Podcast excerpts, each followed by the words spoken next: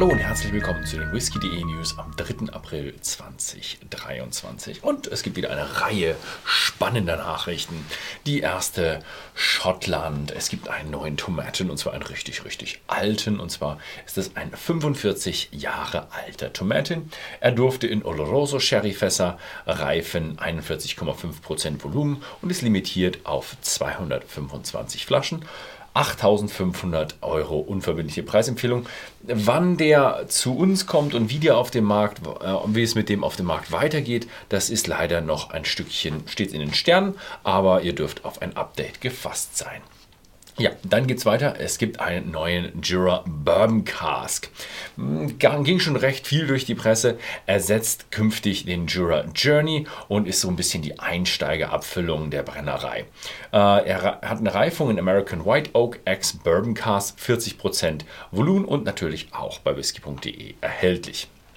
Dann haben wir eine Nachricht von, ja, im Grunde gestern kam ja das Video von Horst raus. Der Artback Bizarre Barbecue ist draußen und es ist äh, eine Entwicklung von Dr. Bill Lumpson zusammen mit dem Meister am Grill Christian Stevenson alias DJ Barbecue und das sind besondere Fässer. Und ja, schaut euch das Video vom Horst an, da werdet ihr ganz stark fündig. Dann haben wir eine Nachricht von India Geo. Und zwar starten die ein Projekt zur Untersuchung der Fassreifung. Also es wird eine richtig wissenschaftliche Untersuchung, wird ein interdisziplinäres Team sein, äh, der Harriet Watt University. Und die werden für drei Jahre äh, das Fassinnere untersuchen mit einem gescannten Fingerabdruck, chemischen Untersuchungen. Und natürlich noch viele werden viele Küfner, Distillateure, Blender und so werden ihr ja, verschiedene Inputs geben. Und man will am Ende ein Maschinen maschinelles Lernsystem trainieren für die Prognose von äh, ja, Geschmacksqualität. Hm, Täten. Ja, interessant. Dann haben wir einen neuen Geländefittich und zwar einen Grand Yusakura, 29 Jahre, so heißt der Whisky. Ist der erste Whisky aus japanischen Ex-Awamori-Fässern. Und ja, Awamori sind, äh, ist so der älteste Japans destillierte Spirituose, ist Teil der Grand-Serie, wie man aus dem Titel schon rauskennt. Und dieser ähm, es ist ein Nacht-Sakura. Keine Ahnung, fragt mich nicht, was es genau ist, aber es ist ein Getreidebrand, soweit ich das verstanden habe. Äh, ja, eine Hommage an das äh, japanische Blütenfest. Das Hanabi ist äh, ja auch noch mit dabei über das Verpackungsdesign von der japanischen Künstlerin June. Ah, wieder sehr viel Japan dabei. Ähm, ja, weiter geht's mit äh, Tomaten Cubocken, diesmal Number 5 Creation. Er durfte in Refill Hawksheads, Reifen und kolumbianischen Andeneichenfässern. Ist der erste Scotch aus Andeneiche. Limitiert auf 8400 Flaschen, 46% Volumen. Dann haben wir noch eine Nachricht von Beam Suntory und die planen mehrere Lagerhäuser. Und zwar auf einer Fläche von 70.000 Quadratmetern wollen sie 15 Lagerhäuser plus Verwaltungsgebäude bauen für ca. 500.000 Fässer in Kingswell, East Ayrshire. Das ist so ein bisschen so südwestlich von Glasgow. Und die Baugenehmigung wird im Sommer 2023 beantragt. Ja, wir dürfen hoffen, denn so wird es mehr Lafayette Freud, Bowmer und so weiter geben. Dann geht es weiter mit Loch Lomond und die bringen zwei neue Abfüllungen raus. Wieder mal ansässlich des 151. Golf Opening in Liverpool, also ja, wieder mal Golf. Und da wird es einen QR-Code hinten geben und dann wird man da ein bisschen so Argumented Reality, also ein bisschen so für mit dabei. Loch Lomond, äh, die Special Edition 2023 ist ohne Alter 46%. Äh, und der andere ist Loch Lomond, die Open Course Edition 2023. Äh, 2023, 22 Jahre, 48 Prozent und der ist limitiert auf 4500 Flaschen.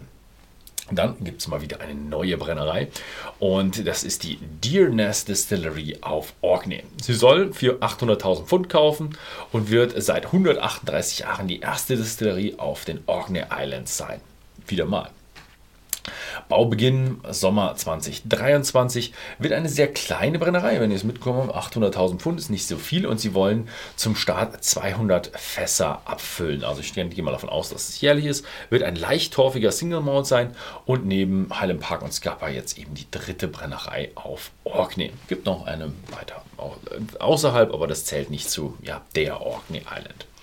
Dann geht es weiter mit Bruichladdich. Die haben The Regeneration Project. Das ist ein ähm, Whisky aus überwiegend Eiler Roggen. 55% Roggen, 45% Malted Barley, deswegen kein Single Malt. Sie nennen es ein Single Grain Whisky und ist die dritte Abfüllung der Bruichladdich Projects Reihe. Ja, Signatory startet zwei neue Serien und die werden jetzt biblisch. Er heißt Horseman und Archangels. Die Single Malls sind den vier apokalyptischen Reitern äh, gewidmet. Karl Iller 2012, 2022, die Horseman Edition Number One. Und das Etikett zeigt den ersten Reiter nach der Offenbarung. Johannes, äh, der Whisky ist rauchig, zehn Jahre alt und durfte in Sherry Butt und zwei Bourbon Hawksheads äh, reifen. Limitiert auf 1238 Flaschen, 58,4% ABV. Die nächste ist dann ein Ben Nevis 2014-2022 und der ist dann Archangel Number One. Das äh, ist dann dem Erzengel Gabriel aus der Bibel gewidmet. Acht Jahre alt, Reifung in First Fill Oloroso und Second Fill Port Pipes, limitiert auf 1336 Flaschen mit 58,5% ABV. Ja, das war mal wieder alles aus Schottland und jetzt geht es weiter in den USA. Und zwar geht es um Makers Mark und die Star Hill Farm. Und die erhalten die Regenified Certification. Also da werden sie zertifiziert, dass sie ähm, die erste Distillerie oder Farm der Welt sind, um eben äh, einen großen Beitrag zur Wiederherstellung des Ökosystems zu leisten. Sehr interessant. Dann geht es weiter mit internationalen Nachrichten. Ist aber eher ein kleines Update. Ich hatte letztes oder vorletztes Mal hatte ich die Brandkatastrophe bei Elch Whisky. Und äh, da war ja der Dachstuhl abgebrannt und jetzt bringen sie eine neue Abfüllung raus, die heißt Neustart. Sieben Jahre Reifung in Ex-Cognac-Fässern und der Überschuss aus dieser Abfüllung wird für den Aufbau der Brennerei verwendet.